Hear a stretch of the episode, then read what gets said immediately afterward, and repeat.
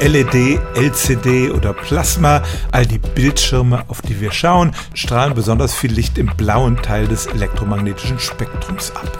Das ist das energiereichste Licht kurz vor dem Ultravioletten und deshalb sind Augenärzte besorgt, dass wir mit dieser Energie unsere Augen schädigen könnten. Wir alle verbringen ja bis zu zehn Stunden oder mehr jeden Tag vor solchen Bildschirmen und es läuft sozusagen gerade ein Langzeitexperiment der Menschheit, was für langfristige Folgen diese ständige Bestrahlung hat. Bei Smartphones und Computermonitoren haben wir da keine große Wahl, aber fürs Heimkino gibt es die Option des Beamers, mit dem man dann Filme und Fernsehserien auf eine Leinwand oder einfach eine weiße Wand projizieren kann. Und diese Projektoren sind tatsächlich besser für die Augen als die direkte Bestrahlung durch den Monitor.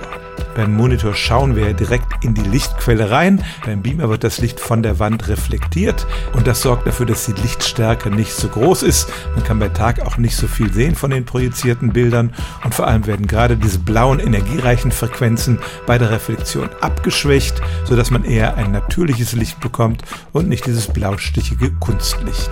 Wenn Sie also schwanken bei der Entscheidung zwischen einem großen Fernseher und einem Beamer, dann ist es ein Argument für den Beamer, dass sein Licht tatsächlich besser für die Augen ist. Stellen auch Sie Ihre alltäglichste Frage unter stimmtz.radio1.de.